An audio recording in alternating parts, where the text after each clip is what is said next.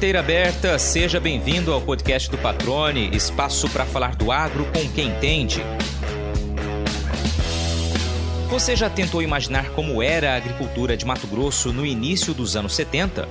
Foi nesta época, quando muita gente duvidava da viabilidade da produção de grãos e fibras no Cerrado, que o nosso entrevistado mudou-se para cá junto com a família, uma das pioneiras no cultivo de soja por estas bandas. Testemunha participativa da evolução do agronegócio por aqui, ele relembra como a pesquisa foi essencial para transformar Mato Grosso na terra da soja, do milho e do algodão. Cultura, aliás, que recebe a atenção total do seu Álvaro. Continue aí, que você já vai entender o porquê.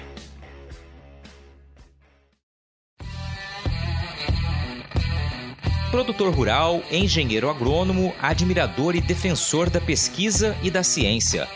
Basta conversar alguns minutos com seu Álvaro Sales para entender o quanto ele é apaixonado pelo campo e por todo o trabalho que ajuda a desenvolver o agro. Paranaense com história escrita em Mato Grosso, ele exerce papel estratégico na nossa cotonicultura, a produção de algodão. É o diretor executivo do Instituto Mato Grossense do Algodão, que foi criado com a missão de buscar soluções para desafios da atividade. No bate-papo, ele lembra algumas contribuições do Instituto, fala sobre a busca pelo desenvolvimento de uma nova cultivar resistente ao bicudo, principal praga que ameaça as lavouras de algodão, e aponta o papel dos bioinsumos na atividade, que, segundo ele, podem reduzir pela metade o uso de defensivos químicos nas plantações. Seu Álvaro Sales, que prazer recebê-lo aqui no podcast do Patrone. Obrigado por aceitar esse convite. O senhor é uma das pessoas que, quando eu me mudei para cá em 2010, foi uma das primeiras pessoas né, que a gente entrevistou. A gente tinha um projeto à época do canal rural com algodão, né, a Densar, então a gente conversou bastante já naquela época. E o senhor sempre nos atendendo muito bem. Queria já deixar de início aqui esse registro da satisfação que é sempre ouvi-lo e aqui vai ser um prazer também conhecer um pouco mais da sua história, das suas origens e dos pensamentos que o senhor tem, né, para o algodão, para que a gente consiga realmente dividir essa, esse conhecimento, essas informações com quem está nos ouvindo. Obrigado por recebê-lo. Seja bem-vindo ao podcast do Patrone. Tudo bem com o senhor? Tudo, tudo bem. Obrigado. Sempre um prazer também falar com você. Né? E principalmente compartilhar minhas experiências. Né? Afinal de contas, eu sou um cara relativamente vivido na agricultura do Mato Grosso, né? Então, é muito legal sempre você poder contribuir para os os que vêm não cometer os mesmos erros que nós cometemos no passado, né? Legal, quando o senhor fala, né, relativamente vivido na agricultura do Mato Grosso, a gente vai ouvir isso daqui a pouquinho, o senhor relatando, né, o pioneirismo, a gente conversava aqui antes de começar a gravar a entrevista, tá no sangue, né, do senhor, da família, e isso aqui em Mato Grosso também tem um capítulo muito importante da nossa agricultura, passa pelo trabalho que, que a sua família desenvolveu, o senhor estava lá junto. Vamos começar primeiro contando um pouquinho das origens do senhor. O senhor é de Francisco Beltrão, no Paraná, né? Filho de comerciantes. Conta um pouquinho das suas origens, seu Álvaro. É, na verdade, é... Marmeleiro, que é a verdade a cidade que eu nasci, é, não tinha cartório, então eu fui é, registrado em Francisco Beltrão, né? E é muito mais fácil falar em Francisco Beltrão, porque o pessoal ainda conhece, né? Agora, Marmeleiro, daí o cara, ah, da onde? Mas, enfim, é, Marmeleiro, é, meu pai veio, veio de Carazinho, né? Da região lá do, do mais ao norte do Rio Grande do Sul, né? É, exatamente, é, minha avó, quando ainda ela morava em frente, era vizinha de porta da mãe do Brizola, né? Era amiga íntima da mãe do Brizola, né? É, então, meu pai veio, uh, quando começou a abrir é, aquela região, porque lá tinha muito pinheiro, né? Então, veio umas madeireiras da região de, de, de Carazinho, Doubles e Piva, outras, outras empresas assim, e começaram a colonizar aquela região, e aí meu pai veio instalar um pequeno comércio ali, e aí começou a sua vida de comerciante, realmente, né? É, comprando produto do, do produtor rural, uh, juntando suíno, etc., levando para os grandes centros, fazendo aquele comércio das bodegas de antigamente, né? Era Adão Salles, secos e molhados em geral, né? Aí depois a gente mudou para Barracão e em 68, né? É, meu pai sempre ouvia falar de Mato Grosso, acho que algum parente dele no passado tinha vindo para cá, ou alguma região, talvez o Pantanal Curiagado, alguma coisa, e resolveu trocar tudo que tinha, né, pela fazenda, né, no Mato Grosso, e começou daí de 68 até 70, é, regularizando, porque era um, um, espólio de um agricultor de lá, né? É, e aí, casualmente, adquiriu essa fazenda, né? Então, em 68 já, já tinha feito o negócio, 70 finalizou tudo, e, e final dos anos 70 mudou para Rondonópolis, né? A região praticamente a única a, você via alguma coisa de, de, área desmatada em Maracaju, né? E depois nada mais, estrada de chão até Rondonópolis, né? É, veio e se instalou, né? Sem dinheiro, porque tinha trocado tudo que tinha pela fazenda, e aí começou a nossa história no Mato Grosso, né? Eu, eu pequeno, 12 anos, meu irmão 13, 14, e assim foi. E como é que foi esse início? O que, que o senhor se recorda desse início, o senhor com 12, 13 anos aí? Bom, veja bem, primeira coisa assim, foi um choque, você saiu, eu era menino de cidade, né, é, e vim, praticamente fiquei um ano sem conhecer Rondonópolis, porque nós tínhamos um, um de, de, veículo, um Chevrolet 52, que até hoje nós temos, nós guardamos, meu pai comprou novo, né, e uma Rural é, velha, né, é, aquela ainda de câmbio baixo, com, com três marchas para frente e um ré, era o nosso veículo. Então, não era um veículo de ir para a cidade, 50 quilômetros já era um trecho meio comprido para aquele veículo, né? Então, primeiro foi o choque, né? Moramos, a metade da mudança ficou para fora da casa que nós tínhamos construído até então, né? É, nossa diversão era, era pescar e caçar nos domingos. Meu pai não deixava tirar o trator do eito para ir um trator caçar, né? realmente era tudo difícil, né? E, e na verdade é o seguinte, foi a, a questão, é, até ontem, eu conversando com meu irmão, é, ele, falando sobre algodão, ele falando, é, me lembrando uma coisa, na verdade, ele fala assim, ó, o primeiro a plantar algodão no Cerrado foi o, foi nosso pai, que foi em 72, é, nessa época, Rondonópolis, a região lá de da, da, de mata, que era Pedra Preta, é, Galileia, Nova Galileia, aquela, era uma região que estava em abertura. Né? É o pessoal que uh, desmatava, trazia as famílias de São Paulo, né? e dava um percentual para os caras desmatar, plantar arroz e plantavam também algodão. E aí nós pegamos um gerente que era acostumado a plantar algodão. Então trouxe aquelas variedades de AC, aquelas variedades plantou. Só que também, naquela época, não existia nem fertilizante nem calcário na região. Né? Então, você não tinha fertilizante, você não encontrava um fertilizante, ah, eu quero comprar uma, uma tonelada, duas toneladas de fertilizante. Não existia, porque o pessoal só plantava, naquela época, na região de, de terra fértil, que é o Vale do Jurigue, praticamente, né? Então, o pessoal do Paraná que vinha naquela época para o Mato Grosso, eles iam atrás de terras de mata, lá para o norte, é, para esses lugares assim, atrás da mata que era acostumado. Os colonos do sul iam atrás das matas, né, onde fertilidade natural alta. Ninguém se falava em plantar encerrado, né? Não se tinha conhecimento, por exemplo, de fertilização, de calcário, de nada, né? Então, é, por isso, aí plantou, ficou pequenininho, ruimzinho, é, não, não, plantou mais, mas a gente, foi em 72, nós plantamos algodão. É, isso meu irmão me lembrou ontem, isso aí eu estava até esquecido. Mas é, aí a gente começou plantando arroz, né? Inclusive a primeira semente de arroz que, que nós obtivemos na época foi doado por um produtor eh, japonês lá de Pedra Preta, né? Porque ele falou assim, olha, a primeira vez que eu vim para aqui, alguém me ajudou, aqui eu vou ajudar vocês. então, doou a semente de arroz. Eu acho que meu pai, se não, assim, a, exatamente a área que foi plantada, mas foi em torno de 60 hectares por aí, né? É, meu pai comprou um trator, primeiro trator financiado para abrir cerrado na agência do Banco do Brasil de Rondonópolis, foi um, foi um nosso trator, um CVT 1090, né? e, e isso aí, era meu irmão, um tratorista, um braçal, e de vez em quando pegava um, um funcionário para ajudar, e a gente começou dessa forma, né? Realmente, é, sem calcário, sem fertilizante, então, primeiros anos, eu lembro muito bem, o arroz, quando era terra de primeiro ano, encerrado, ele vinha durinho para cima, assim, só ia virar a folha, não, aliás, não era nem a folha, quando o cacho estava maduro, daí ele entortava, senão ele ficava ereto para cima, aqueles pezinhos pequenininhos, dava lá seus 10, 15 sacos por hectare, né? Mas é, é, era diferente também a, essa questão de renda, de preço agrícola e é, a comida era cara, né, naquela época, né? Então, a pessoa trabalhava muito para comer, né, para não passar fome, e, e, não tinha tanto supérfluo como hoje tem, né?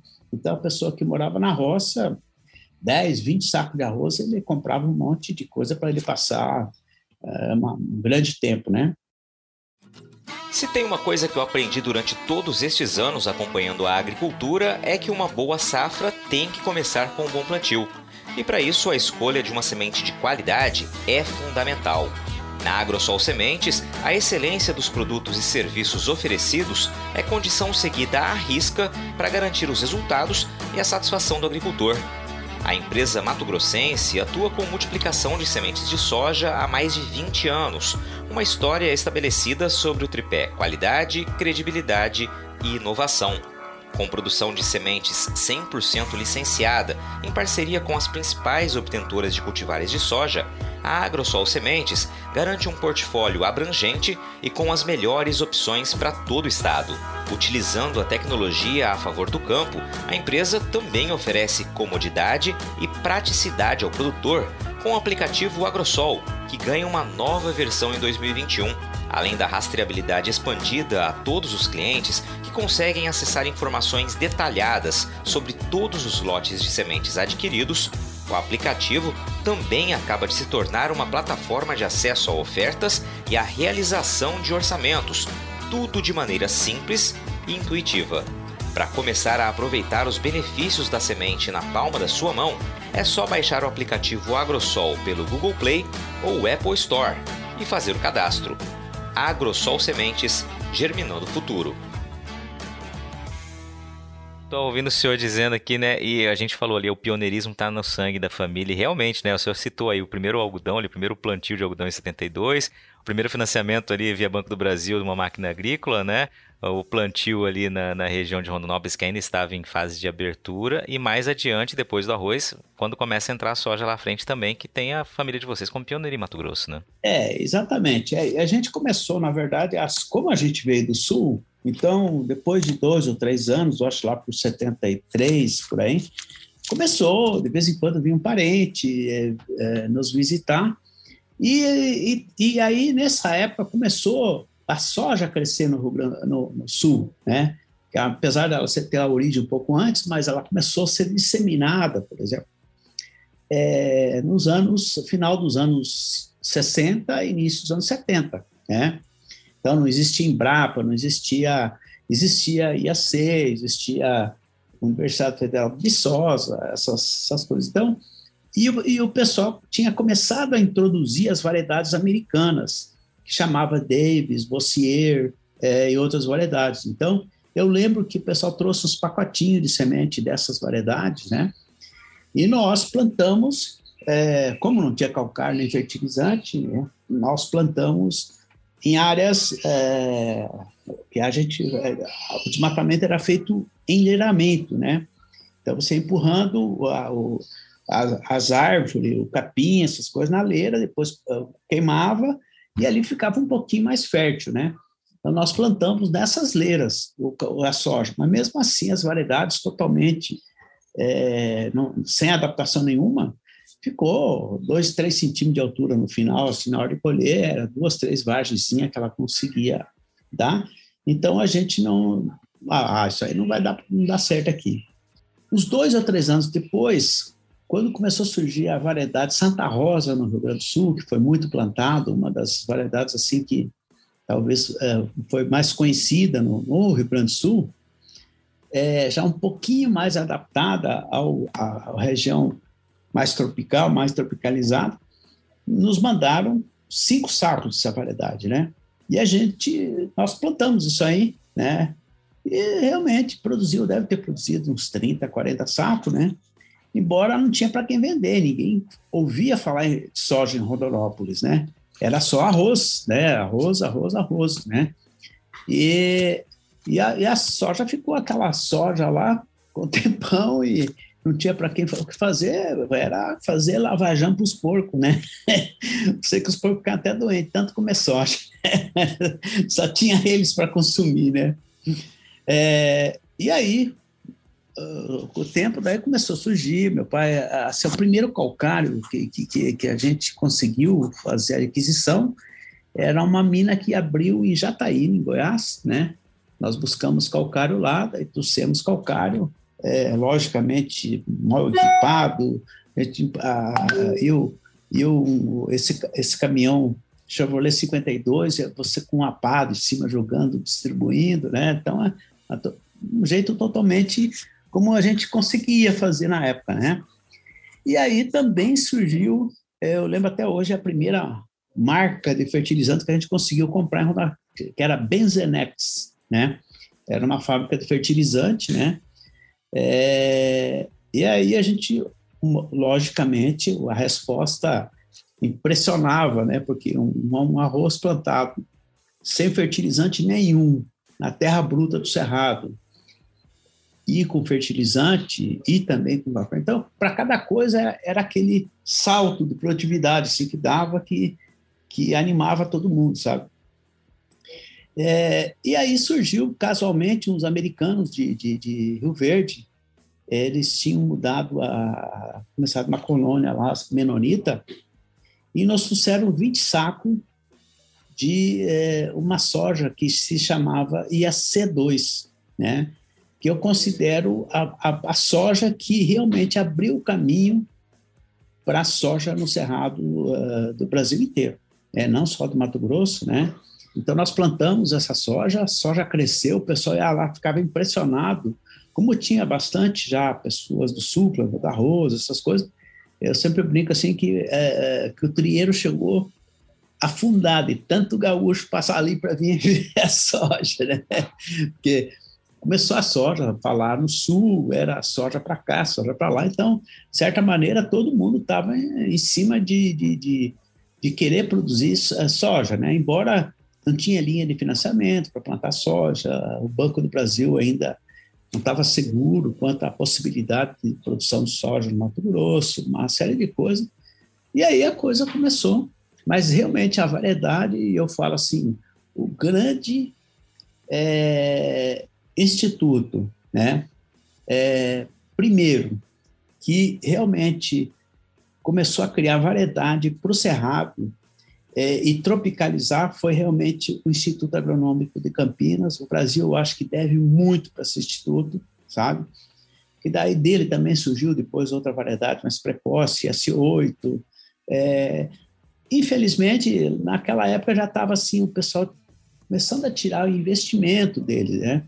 Então, é, a gente sabe que, que hoje está abandonado quase o IAC, né, com pouco a pouco, assim, alguns uh, heróis lá persistindo na briga lá, mas realmente pouquíssimo investimento, né.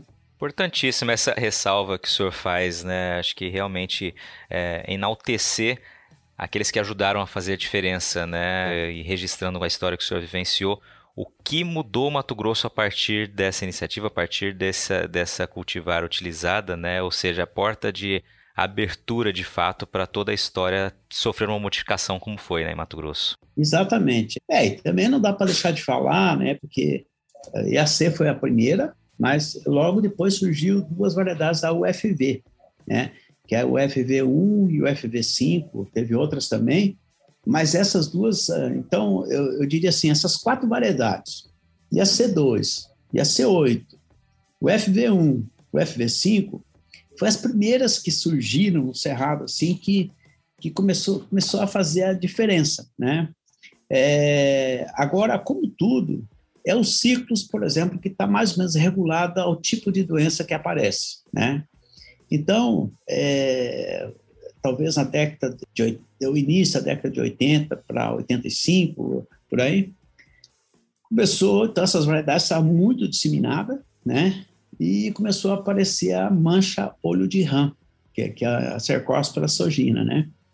Então, praticamente limpou essas variedades para trás. Aí, casualmente, surgiu a variedade cristalina, que foi uma variedade é, de origem, assim, meio controversa, assim, tem gente que fala que é a origem de, de uma é UFV, outro que fala, mas foi selecionada, se não me engano, em Brasília, pelo senhor Francisco Terazava, né, um agrônomo que tem até hoje um programa de melhoramento, né, e essa variedade, então, ela era uh, tolerante a Cercospora sorgina, né, então, ela rapidamente tomou, chegou a até ocupar 70% do cerrado da época, né? Aí, mais um pouco, daí surgiu o cancro da haste, também limpou para trás, né? Aí, nesse momento, os, os, produtores já tinham começado a se organizar via Aprosmate, né? E eu, eu não tenho vergonha de falar que eu era o presidente na época da Aprosmate, né? E a gente fez um convênio junto com o Itamaraty, com o Empaer, de abrigar um sistema de, de pesquisa, né? de, de, de observação de novas cultivares. Não tanto pesquisa como, é, na verdade, validar novas cultivares, que daí Embrapa já estava lançando bastante coisa. É, e, casualmente, uma das variedades que tinha, é, que estava importante, que era inclusive da FT, a FT Estrela, ela tinha uma, uma resistência para uma doença nova que estava surgindo, que era o cancro da haste, né? Então, o Dr. Tadashi, junto com a equipe de melhoramento Embrapa, percebeu e viu essa, essa resistência e aceleraram os cruzamentos com a, com a, com a estrela, né? E, basicamente, então, quando chegou a, a doença para valer mesmo, nós, eu falo assim, tinha disponível, graças ao esforço da Prosmate e, em seguida, da Fundação Mato Grosso, que foi formada em função da Prosmate, né? uma série de variedades adaptadas com tolerância ao campo da haste. Então, isso fez com que a, a cristalina passasse, né? E aí as variedades da Fundação Mato Grosso, né, ocuparam rapidamente esse espaço. Eu falo isso principalmente, né, é, Patrone, porque isso mostra o que, que é a importância da pesquisa, né? Então, Mato Grosso realmente é o que é por causa da pesquisa. Né? Se não fosse, por exemplo, a Fundação Mato Grosso, tá? É, junto com a, com a, e principalmente com a força dos produtores do Mato Grosso, né? Porque eles, é, reunidos, né, puseram dinheiro, punham, é, que se fosse só deixar por iniciativa pública, coisa não, não, não tinha semente, demorava tudo. Eles rapidamente supriram o mercado de semente, né? E eu cito um nome aqui extremamente importante, que foi na época, foi senhor Gilberto Gellner, né? Ele que foi o, o, o primeiro presidente da Fundação Mato Grosso e extremamente é, ativo na, na, nessa questão de, de, semente, de produzir semente e coisa. E o Dario é, Orimoto, né? Que realmente é, é, é muito, muito rápido né, na, na tomada de decisão supriu essa, uh, e eu acho que fez realmente explodir a soja no Mato Grosso, porque é, é, devido a que se tivesse parado no tanco da haste, de repente tinha atrasado 10 anos aí, né? Mas essa substituição rápida que teve da cristalina, que ocupava 70% do mercado, para as outras, daí, daí era Xingu, Tucano, é uma série de variedades de outro nome, né? E também as, as outras iniciativas que tinha, a própria FT, tinha uma série de variedades resistentes a campo da haste, né? É, depois foi comprado pela Monsoy, e assim foi assim a soja, e, e, e aí, por fim, veio o matóide cisto, que também foi outro ciclo assim que teve assim que e realmente ali foi outro marco. Só que nematóide do cisto a gente achava que ia ser muito mais problema, por exemplo. Não que não seja problema, a gente acha que é um grande problema. Mas assim, é, é, um, um, ciclo de milho, você voltava à produtividade é, razoável tal, mas de qualquer modo surgiu, daí começou a surgir outro tipo de variedade, já com resistência a nematóide de cisto, né? Então aí veio a pintado, veio uma série de outras variedades, e agora começa a, a, surgir outros tipos aí de, de nematóide de cisto, né? Então, se pesquisa parasse toda vez que, ó, oh, encontrei uma solução para nematóide de cisto, né? E ficasse parada, hoje, por exemplo, tem, tem, tem raça, N raças de nematóide de cisto, né? Então, o produtor tem que conhecer realmente as, as raças que ele tem, o tipo de coisa para escolher a variedade certa. E existe variedade para cada tipo de, de infestação que ele tem, né? Então, é uma coisa contínua, né? Excelente, seu Álvaro. E é interessante que o senhor fala, né, já mostrando nesse relato mais extenso sobre a, a história da sojicultura aqui em Mato Grosso, os desafios né, que já existiram né, e que ainda existem, evidentemente, e destacou o papel da pesquisa, quão fundamental ele é. Né? A agricultura tropical por si só já é muito desafiadora, né? São, são muitos pontos que precisam ser ser superados né, em termos de presença de pragas e doenças, enfim, e a pesquisa tem um papel fundamental. Eu queria fazer um link agora, dar um pulo no tempo, depois que o senhor falou um pouquinho da soja e detalhou um pouco dessa história tão importante para a nossa agricultura aqui, eu queria é, entender quando o algodão volta a fazer parte da vida do senhor, o senhor que desde 2007 é né, diretor executivo do Instituto Mato Grossense do Algodão, que tem um trabalho excepcional, né? Desde a criação do Instituto, o senhor está também à frente dele. Eu queria que o senhor falasse quando o algodão volta a surgir na vida do senhor, fazer parte do dia a dia, e aí a gente já faz o link com, com o IMA. Bom, é, é importante falar, eu gosto sempre de falar das pessoas que foram responsáveis, né? Então, é, é, na verdade, esse algodão, o algodão no cerrado, o grande, eu acho, é, incentivador foi o, o senhor Olacir de Moraes, né? Isso aí não tem dúvida, né? Ele começou em, lá em Ponta Porã, né? Depois ele começou a abrir aqui Itamaraty Norte, né? É, aí, pelo conhecimento que ele tinha com o doutor Inácio Mamana, e por, por vezes o doutor Inácio Mamana, com alguns produtores de Rondonópolis, tudo da região lá de, de Primavera, então começou a trazer essa cultura lá por 92, 91, 92, né? É, essas foram as primeiras, as primeiras iniciativas. É lógico que assim a grande variedade que eh, ele trouxe na época e aí Embrapa rapidamente fez uma pré-seleção em cima, que foi a Ita 90, né? Que é uma originária da Delta Pine, a Cala 90, né? Fez muita diferença, porque é uma variedade extremamente rústica, né? nós tínhamos uh, um solo já é, melhor preparado, né? com mais é, fertilidade. E aí, por exemplo, o agricultor é muito, muito empreendedor e muito é, gosta de olhar o que os outros estão fazendo também, né? Então, em Rondonópolis começou, daí começou o saquete, né? Agropecuária saquete. Nós começamos, primeiro ano eu plantei em sociedade com o Benjamin Zantonati, acho que foi em 93, é, 94, plantamos uma área, a gente entrou com a área e ele entrou com a colheita, né? E aí de 94 para cá, pra, praticamente entramos na cultura do algodão para valer, né? Sempre a gente tá esteve envolvido nas associações, nas iniciativas de criação de empresas para fazer apoiar tecnicamente os produtores, né? Isso aí está, de certa maneira, no sangue da família, né? E desde lá eu participei, então, eu sou da primeira diretoria da Abrapa, né?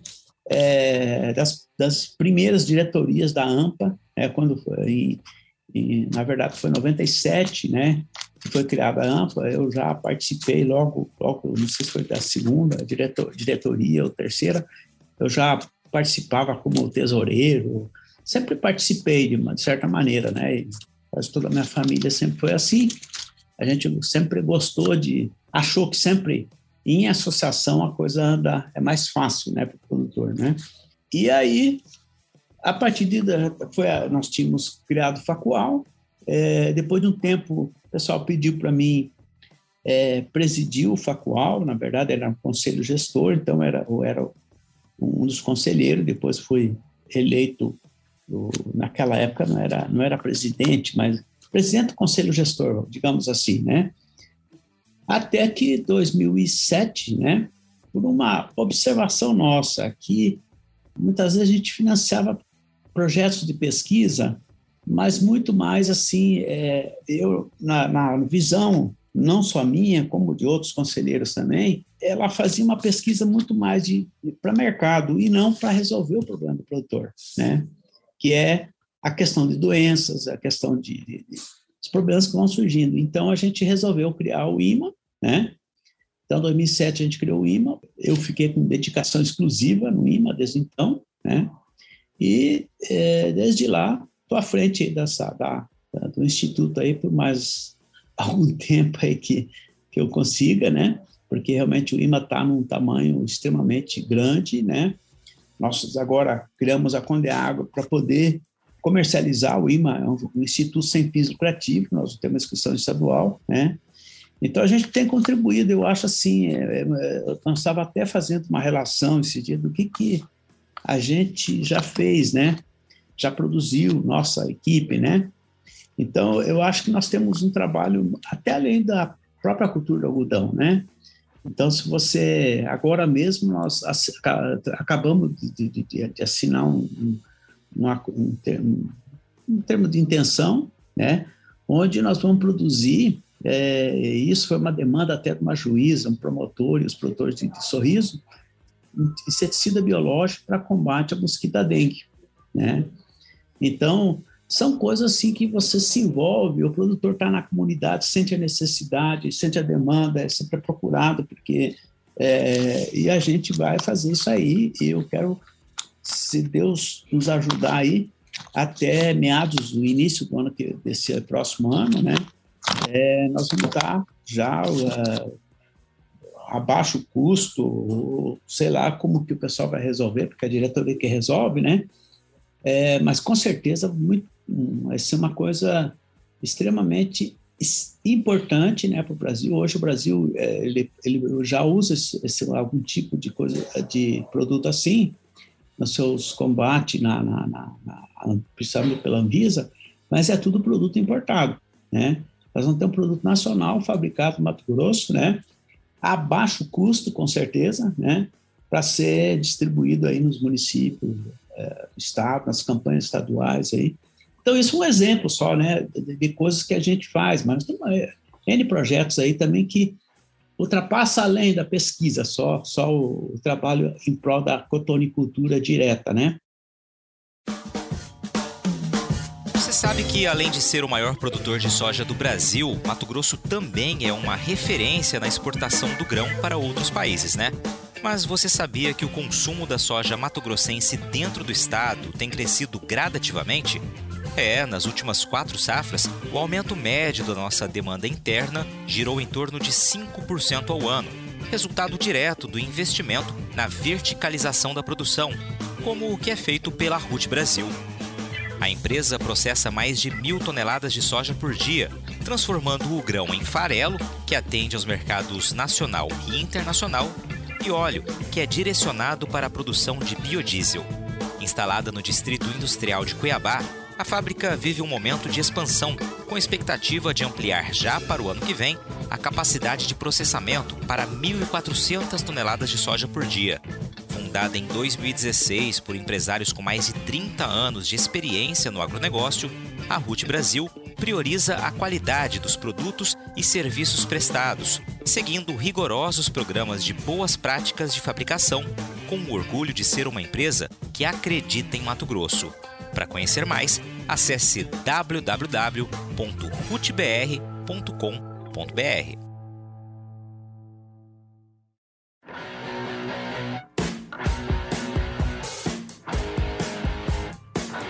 Você está ouvindo o podcast do Patrone. Agroinformação com quem entende. Bom, seu Álvaro, é, o senhor apresentou um pouco do trabalho do IMA, né, do Instituto, já falando que ele vai além do campo, né, vai além do algodão, com o exemplo que o senhor mostrou agora. E eu só queria que o senhor fizesse um registro né, dos desafios, como o senhor falou bastante sobre os desafios da soja, o quão difícil foi né, é, viabilizar a cultura mecanizada do algodão aqui também, né? O, o, cultivo mecanizado do algodão aqui em Mato Grosso foram N desafios. Acho que seria legal o senhor também trazer um pouquinho dessa história e daí a gente volta a falar do INMA. É, é na verdade, eu, eu penso assim, que se a cultura do, da soja teve sua dificuldade, algodão é muito mais difícil, né? É, eu até, até, brinco com o pessoal assim, né? O, enquanto que a cultura da soja você você começa a pensar em plantar, você já consegue até vender a safra, né? A cultura do algodão você começa a pensar, né? Para você às vezes terminar aquele ciclo, vender o último farto dali a dois anos. Então é uma cultura extremamente assim trabalhosa, extremamente desafiadora, né? Acho que por isso que muita gente gosta, porque acho que o ser humano é movido a desafio, né? Mas, assim, é, eu, eu diria assim, até que algodão, eu acho que muito mais dependente da pesquisa do que uma, a soja. Embora, lógico, tudo que aconteceu com a soja é da pesquisa, mas a pesquisa com algodão é muito mais complicada, né? Porque é, você não trabalha somente com a produtividade em si, Produtividade é uma das características, mas você tem que trabalhar com a qualidade da fibra, né? E essa qualidade não é, ah, sim, é um grão mais óleo, menos óleo. É a fibra, o fio de tal qualidade, a espessura do fio, a resistência, o comprimento.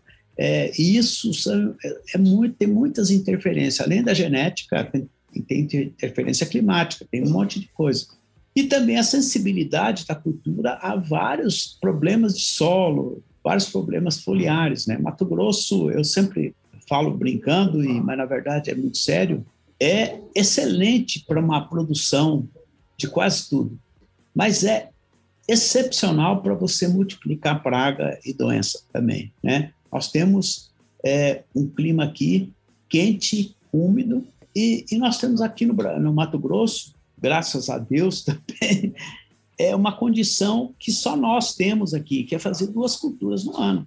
Né? Então, você tira uma soja e planta algodão. Então, isso aí tem um lado bom de, de, de conseguir trazer receita para o produtor, né? Mas você também tem um outro lado, que é você é, multiplicar aquelas pragas, por exemplo, que, que, que se alimentam das duas culturas. Né? E às vezes até mesmo, ah, tá, mas faz a rotação com milho. Mas tem praga também que se alimenta dessa soja milho. Então, são pragas polífagas, que a gente chama, né? Que tanto come uma coisa como come outra, se alimenta de uma coisa. Então, isso aí nos traz uma série de desafios, né? É, desafios que, que às vezes superam assim. É, por isso que nós não, quando a gente trabalha, no caso do IMA, nós não buscamos apenas as parcerias aqui no Brasil. Nós estamos, é, nossos pesquisadores estão ligados em pesquisas no mundo inteiro. Sempre que tem alguma coisa surgindo lá em outro lugar, a gente está ligado, vendo que o, o potencial que tem disso acontecer no Brasil e a gente tenta se antecipar, né? Então, realmente é muito grave, né? É, por, por exemplo, ninguém falava em, em ramulária, né? Quando começou -se a plantar algodão. Mesma coisa da soja, que ninguém falava em, em campo da haste, né? Era, se falava um pouquinho de ramulose, né? Que é um tipo que já vinha as variedades de São Paulo lá, né? Aí aqui começou a surgir a ramulária. E aí a gente começou a observar que determinadas partes do estado é mais intensa, outras menos intensa, é, e assim, é, daí a hora que nós conseguimos resistência, a Fundação Mato Grosso é, ela tem o seu mérito. A primeira a variante da, da Ramulária, a Fundação Mato Grosso conseguiu rapidamente introduzir uma, uma resistência, mas logo depois veio outra variante, né? É, que a gente chama a variante 2. Aí, casualmente, nós conseguimos colocar numa variedade também essa variante, né? Aí agora nós já estamos nós já estamos percebendo que tá, nós vamos ter que achar outro gene para a variante 3, que a gente está chamando de variante 3. Então, isso aí é, nunca para. Né? Nematóide, mesma coisa. Ninguém falava em nematóide rotilentos em soja. Aí, só que o algodão, um, um dos nematóides mais sérios para o algodão é o, é, o, o rotilenco. Né? Aí começamos a observar que, mesmo na soja, que antes não era problema, o, o, o rotilenco começou a aumentar tanto que começou a ser problema. Agora a gente começa a, a, na pesquisa da soja, você selecionar variedades que diminuem a população de rotilencos. Então, é, são coisas, você nunca para. Sempre você, a pesquisa tem que estar observando. Casualmente, um pesquisador nosso, Rafael Galvieri, ele é, surgiu um problema de nematóide em Minas, uma, um nematóide de galha né, que, que a nossa variedade é totalmente resistente à galha, a, meloidógene, né, que é um tipo de nematóide. Ali, mas não é possível, a nossa não pode dar. Foi lá, olhou, era, era uma galha diferente, ele tem contatos com o exterior, descobriu, daí ele fez o primeiro relato de um novo nematóide. É um nematóide que começou, é, tem em Minas, lá encontramos na Bahia, e possivelmente logo ele vai estar disseminado, porque infelizmente é, acontece muito isso, né? Então é, é, é uma constante esse, esse trabalho assim, sabe? É, não pode parar mesmo a pesquisa, né? A evolução das pragas, dos desafios, né? Não para, né? Então a pesquisa tem que estar realmente muito atenta, como o senhor bem descreveu. E o senhor falou do desafio do algodão, seu Álvaro, e, e para quem não conhece da cultura do algodão, né, fica sempre a imagem que é uma cultura que é muito cara, né, exige muito investimento, exige um número muito grande também de pulverizações, até porque realmente é um ciclo mais longo, né, e tem muito tipo de ameaça, como o senhor descreveu, né? Esse é um dos desafios dos produtores conciliar, né, tentar reduzir a necessidade de tantas aplicações, até para que o custo diminua. Como que é esse esse cenário hoje para que as pessoas consigam dimensionar um pouco o que é um desafio de lavoura de algodão safra a safra? É, na verdade nós temos uma praga que a gente considera a praga chave, que é o bicudo, né? Então, o bicudo é o tipo da praga difícil de controlar, por quê? Porque é uma praga que não come folha, né? Então, uma lagarta, você aplica um inseticida na folha, ela se alimenta da folha, ingere o inseticida e morre, né? Bicudo não, bicudo não come a folha. Bicudo, ele se alimenta dentro do botão floral. Então, a fêmea sobe, bota o ovo lá dentro, ele completa o ciclo ali dentro, protegido. Então, não, não existe forma de você atingir esse, esse inseto enquanto ele está se desenvolvendo dentro da maçã. Ele vai cair aquela, aquele botão, né? vai cair no chão, e daí vai, vai sair de lá um inseto adulto que ainda no solo vai cruzar com macho com fêmea ali, e a fêmea vai subir botando, é, botando ovo, e, é, e aí o ciclo vai continuando. Então, quando o produtor perde esse controle, é muito difícil de você fazer baixar índice. Então, você tem que fazer bateria, uma série de coisas. E um grande problema que tem é o alvo, você acertar esse, esse animal. Porque você não tem que contaminar exatamente a folha, você tem que contaminar o caule, né? Então, se o algodão está muito enfolhado, esse tipo de coisa é, é, fica mais, bem mais difícil. Então, a tecnologia de aplicação tem que ser muito bem é, planejada, bem, bem feita, né? Então, isso aí muitas vezes é, é uma, eu diria que a, a praga-chave. Mas é uma série de outras pragas. Então, e é tão sério que, dá, nos, no, é lógico que o transgênico ajudou, né? As, as lagartas, pessoalmente, mas é, a gente sabe que, especialmente algumas pragas, como a Spodoptera, né? É, é tanto ciclo por ano que ela, que ela consegue fazer que rapidamente ela está quebrando a resistência né, de, das, da, das principais transgênicos que, que, que disponíveis no mercado. Então, nós iniciamos agora um, um intenso programa de bioprospecção. Então, bioprospecção de micro-organismos de solo, de planta, que possa combater essas pragas, né? É lógico, tem muita gente, porque nada, não existe milagre em agricultura. Então já tem gente é, oferecendo para o produtor coisa assim de feita de qualquer modo, feita numa caixa d'água. E, e aqui na, dentro da AMPA, o pessoal optou por a gente fazer uma biofábrica dentro dos requisitos técnicos ideais, né? Então, nós temos uma, uma equipe da bioprospecção, onde faz os bioensaios, isso faz com que a gente consiga gerar produtos, por exemplo, para combater nematóides, combater lagartas e, inclusive, a gente está buscando alguns produtos para combater bicudo. Logicamente, bicudo, é como eu falei, a aplicação é bem mais complicada, então no, nosso foco está à frente a gente conseguir desenvolver um transgênico que possa controlar o bicudo. É uma coisa inédita, não existe no Brasil nenhuma empresa fazendo isso, nem no mundo. Todo mundo que a gente fala, fala assim, vocês são loucos, né? Mas é, nós, é, eu não tenho dúvida que nós vamos chegar lá. É, é um trabalho assim é, realmente intenso. É, logicamente, nós contamos com apoio tanto de empresas americanas quanto de empresas europeias, né? para nos auxiliar a fazer sequenciamento, fazer escolha de genes, fazer construções, né? Mas a, a própria introdução do gene, por exemplo, dentro da planta, nós estamos fazendo num laboratório de biotecnologia que nós temos em Rondonópolis, né? Tá? Então, nós temos esse trabalho uh, em andamento, mas mesmo assim, estamos também com o trabalho de buscar fungos e bactérias que a gente possa utilizar também aplicando na cultura, né?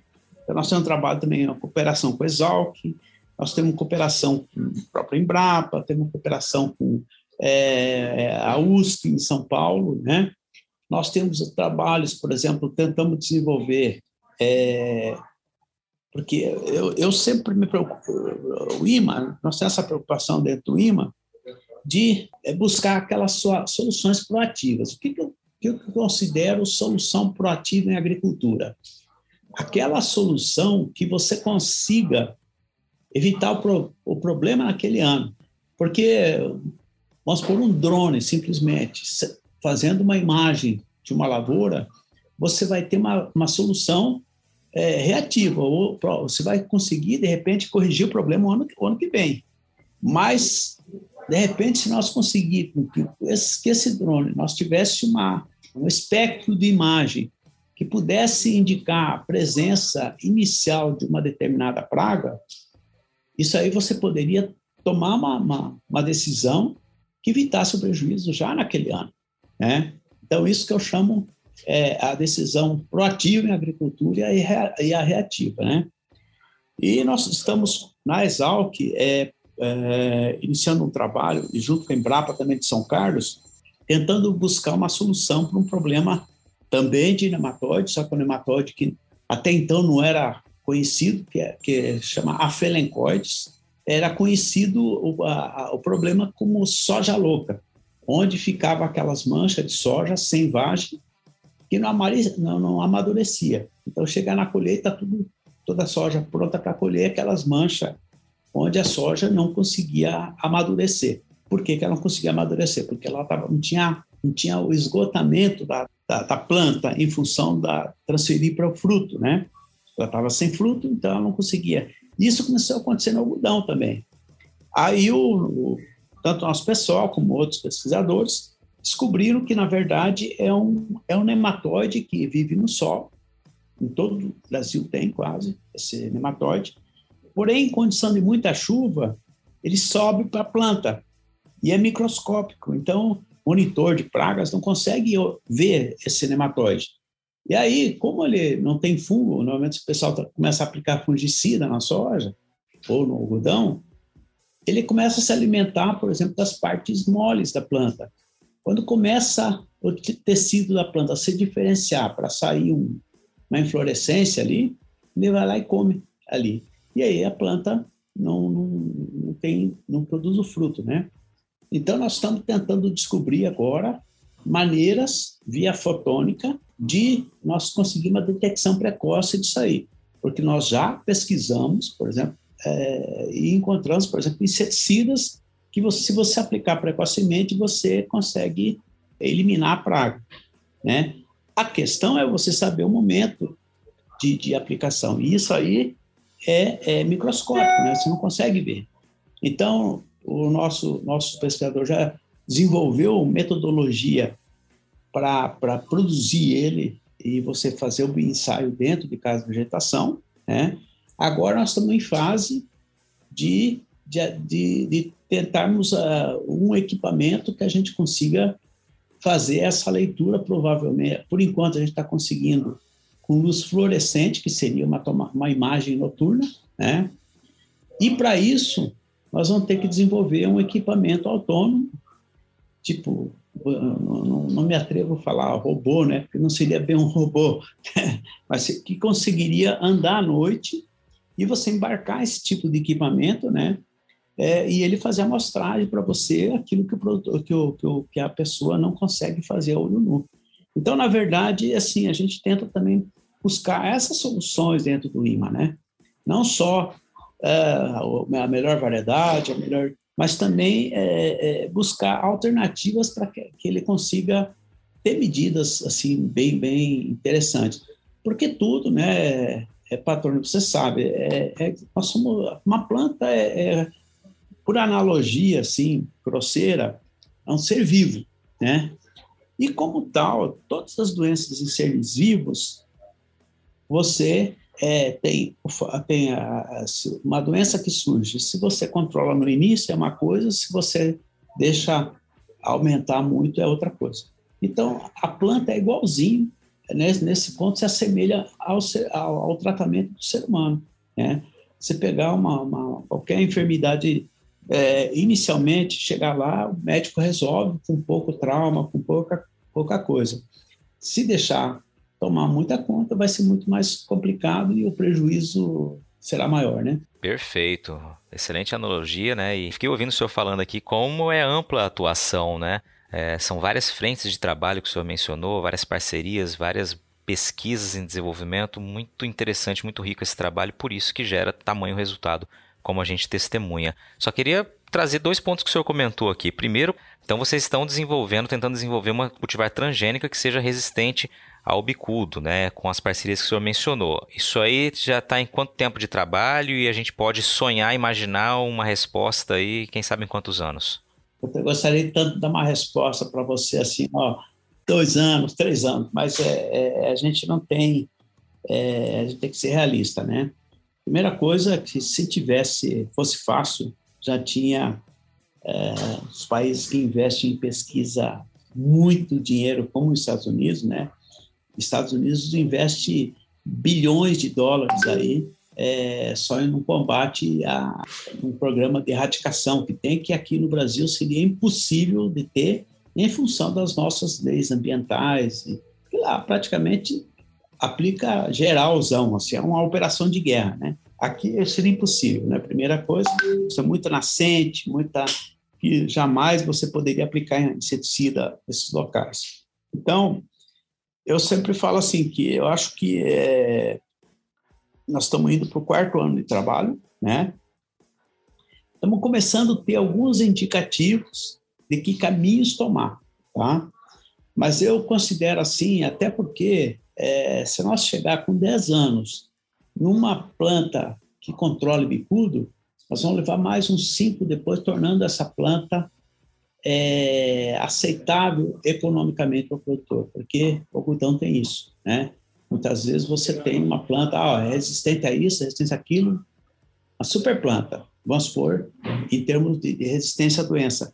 Mas nós temos um grande problema na frente, que é o algodão é para fazer camisa, é para fazer alguma coisa. Então, você tem que essa, tornar essa fibra aceitável pelo mercado. E isso aí é um trabalho que normalmente é, é, demora bastante tempo. Então, quando você está buscando o, a planta transgênica que vai controlar, provavelmente você vai, uma, alguns aspectos você deixa de lado, né? E lá na frente você, ah, opa, cheguei nela. Aí você vai ter que submeter o melhoramento convencional para tornar ela, tá? Então, eu acho que é um trabalho, no mínimo, de 15 anos aí, tá? Perfeito. E seria uma curiosidade que seria também com base na inserção de alguma proteína, assim como em outras cultivares que, que fazem, é, é, que são resistentes a algumas outras pragas no campo. Qual seria o conceito por trás dessa cultivar? É, na verdade, a gente está tentando por duas vias, né? É, tem uma via que eu, inclusive, ficou bem conhecida, falada na questão da, da, das vacinas aí, né? Que é a vacina com RNAi, né? Que é a vacina da Pfizer né, onde ela faz um faz com que a, o, o, organismo, lá o vírus, ele tem uma dificuldade de se adaptar às, às nossas células, né? Tá? Então, isso é uma técnica que está sendo usada principalmente pelo grupo de Brasília da Embrapa, né? É um, é um trabalho conjunto. Já nós estamos à procura de uma proteína. Eu, particularmente, eu acho que isso vai ser eficiente quando a gente tiver, as, a, a, gente tiver uma proteína uh, razoável, né? que a gente consiga expressar isso é, de uma bactéria, né? Então, e é importante, assim, para quem não sabe, a verdade você faz, como que a gente faz? A gente pega, vai lá, coleta no solo e faz um ensaio, né? Você põe na, numa dieta e põe os, os, as larvas do bicudo nessa placa, né? Essa placa, normalmente, ela... É, aí você conta o número de, de, de insetos que não conseguiram sobreviver. Então, se, se ali foi, foi interessante o número que ela achou, quer dizer que naquela cepa, que são milhares de genes, né, nunca é um gene só, uma cepa, né, uma cepa é uma bactéria que você. A gente tem que mandar para a França, uma, uns parceiros nossos, eles fazem o sequenciamento disso e separam por bioinformática os genes que são é, possíveis de estar tá causando aquela morte. Aí nós temos, nós temos que fazer de novo o ensaio, pra, porque você não consegue pôr uma bactéria dentro da planta, você põe o gene, né? Então, aí a gente tem, tem, tem que descobrir qual o gene que está eficiente, ou se age sozinho, ou age em sinergia com outro, para pôr na planta, fazer uma construção, um promotor que faça expressar no botão floral, né? Porque é outra coisa, não adianta você expressar na raiz, o, o, o picudo não ataca a raiz, ele ataca o botão floral, né? Então é outra coisa que a gente tem que é, desenvolver também, né? Isso já, nós já temos desenvolvido isso aí. E numa quantidade muito pequena de proteína, porque a planta tem sua capacidade de, de multiplicar essa proteína dentro de uma, de uma, de uma estrutura, né? Então, se for, ah, precisa uma dose de não sei quantos mililitros, né? É, a planta não vai conseguir pôr isso aí, né? Então, tem que ser muito letal, realmente, essa, essa, essa proteína. E aí a gente vai pôr essa proteína só, não é uma bactéria inteira. Ela vai estar tá expressando uma bactéria, mas a gente vai ter que tirar dessa bactéria essa proteína qualidade e credibilidade. Na era da informação e com tantas notícias falsas, é fundamental saber onde encontrar conteúdos produzidos por quem sabe que o bom jornalismo exige responsabilidade. E foi comprometido com você que o portal Lei Agora montou uma estrutura robusta, com uma equipe experiente focada em comunicar de um jeito diferente e dinâmico o portal se tornou a primeira multiplataforma com conteúdo online e audiovisual em Mato Grosso.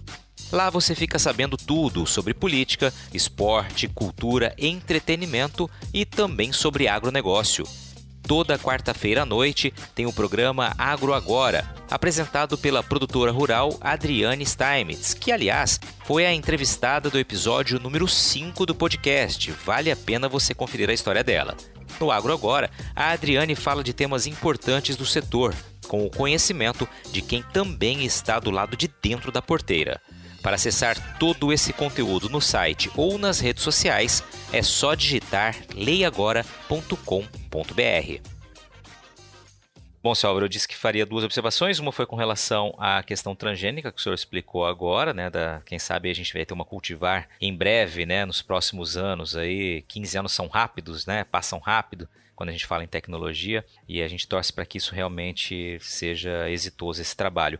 E o outro ponto que eu queria conversar com o senhor, o senhor falou da biofab, das biofábricas né, que a AMPA tem investido, um trabalho né, junto ao IMA, e eu queria fazer uma correlação desse investimento em biofábricas com uma crítica né, que costumam fazer né, à cultura do algodão pelo número de quantidade de, de aplicações né, que são feitas no campo, a questão ambiental. Eu queria que o senhor falasse qual o papel da biofábrica em responder a essas críticas, né? O que a gente pode esperar dessas biofábricas? Qual a realidade da cotonicultura em Mato Grosso hoje? É, na verdade, é, Luiz, eu acho, assim, na verdade, eu gostaria de sempre falar o seguinte, que quando nós propusemos o trabalho para a, os produtores aqui aprovar a questão da biofábrica, eu falei assim, olha, é, minha proposta é que, na hora que nós tiver com a biofábrica funcionando, mais a genética, porque isso aí tem que tá, é uma coisa que tem que andar junto, né? Nós vamos reduzir 50% a carga de químico na cultura do algodão. Bom, você vê como é que é a força da genética. Nós lançamos um material inédito, inédito no Brasil, cujo número de aplicação de contra a ramulária de 8 passou para 3. Tá? Uh, uso de nematicida, onde tem nematóide meloidóide, passou para quase zero. Né? Então, se a gente for somar quase, quase só aí, já daria os 50%.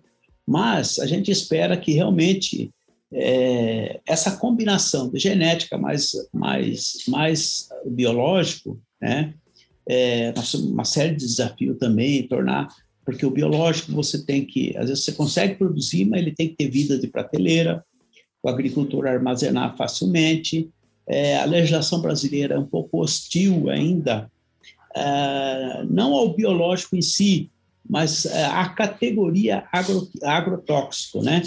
E quando você não conseguiu separar bem ainda essa questão, olha, isso aqui é, uma, é um, um, agroqui, é um agrobiológico, né? é um, um inseticida biológico, é a mesma lei que rege os dois. Então, você tem uma série de assim, necessidades de você provar, e está certo, acho que a Anvisa tem que, tem que cuidar da saúde da, da população, é, que, né, mas eu não tenho dúvida que a gente vai conseguir facilmente reduzir aí. Eu falo meu número, mantenho esse número ainda para não chutar mais alto, mas 50% aí de, de, de, redução de uso. Tá? É, nós estamos produzindo bactérias, então vamos produzir fungos agora, vamos começar a produzir, e vamos produzir vírus. Né? Então, a gente sabe, por exemplo, a Spodoptera, ela está quebrando a resistência de todos os transgênicos, que são sensíveis a uma proteína produzida pelo Bacillus thuringiensis, que é também um biológico, né? Porém, o vírus ela não consegue, né? Por outro lado, nós temos um grande desafio, porque para você produzir o vírus, você tem que produzir lagarta. E produzir lagarta em alta escala, como a gente está prevendo em Sorriso, e são milhões de lagartas que se produzir, é realmente um desafio. Nós estamos desenvolvendo toda a parte de automação, é por isso que nesse nosso envolvimento com uma parte eletrônica também, mas a gente espera também, agora, início do ano, já conseguir inaugurar a fábrica e já começar a ter produto à disposição do produtor. Quantas fábricas são, quantas biofábricas são ao todo no, na, na, perspectiva de vocês, Álvaro? Ó, biofábricas são três, tá? É, uma de bactéria em, em primavera, né? Uh, a de fungos em Campo Verde e a de vírus em Sorriso. Perfeito. Duas já estão prontas e a próxima que está para inaugurar de Sorriso, é isso? É, duas. Uh, funcionando está uma, né? A, a, Campo Verde está praticamente pronta, né? Nós estamos fazendo os ajustes finais, né? É, e a de Sorriso, nós temos uma piloto em Rondonópolis, estamos treinando o pessoal para quando inaugurar Sorriso, o pessoal já, já vai iniciar trabalhando lá. Diante de toda essa perspectiva que o senhor comentou, né, focado na, no trabalho, no papel das biofábricas, né? A gente pode, a gente está vivenciando aqui uma nova revolução da cotonicultura? É um novo momento? Eu acho que da agricultura como um todo, né? É, só eu acho assim, eu espero que o trabalho mal feito não atrapalhe muito o trabalho bem feito, né? Porque a gente vê de tudo por aí, né? Muita gente é, é, por exemplo, ganhando o dinheiro do produtor, chegar lá, aproveitando a, propaganda, a conversa sobre biológico, e tudo é biológico. Na verdade, a gente sabe que existe riscos também, né? Nós temos bios, bioprospecção e, e quando um microorganismo mata muito, nós ficamos muito desconfiados nesse microorganismo. E a gente submete a um outro teste. E, normalmente, é, quando acontece isso, é outro, é esse microorganismo produzindo uma, uma toxina que faz mal ao ser humano também, né? Então, tudo, tudo tem que ser com responsabilidade e bem feito.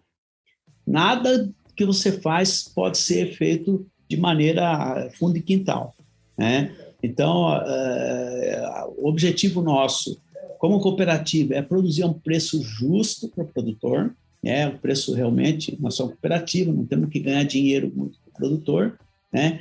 Mas fazer uma coisa com alta tecnologia e segurança para o produtor. Maravilha, seu Álvaro. Eu só tenho a agradecer.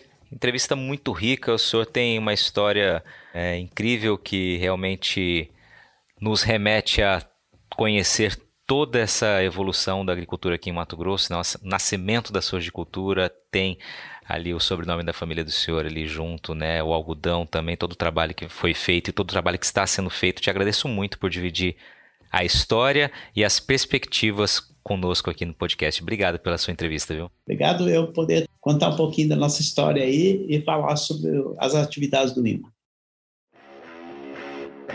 E aí, gostou do bate-papo? Então dá aquela força e compartilhe essa entrevista com os seus contatos.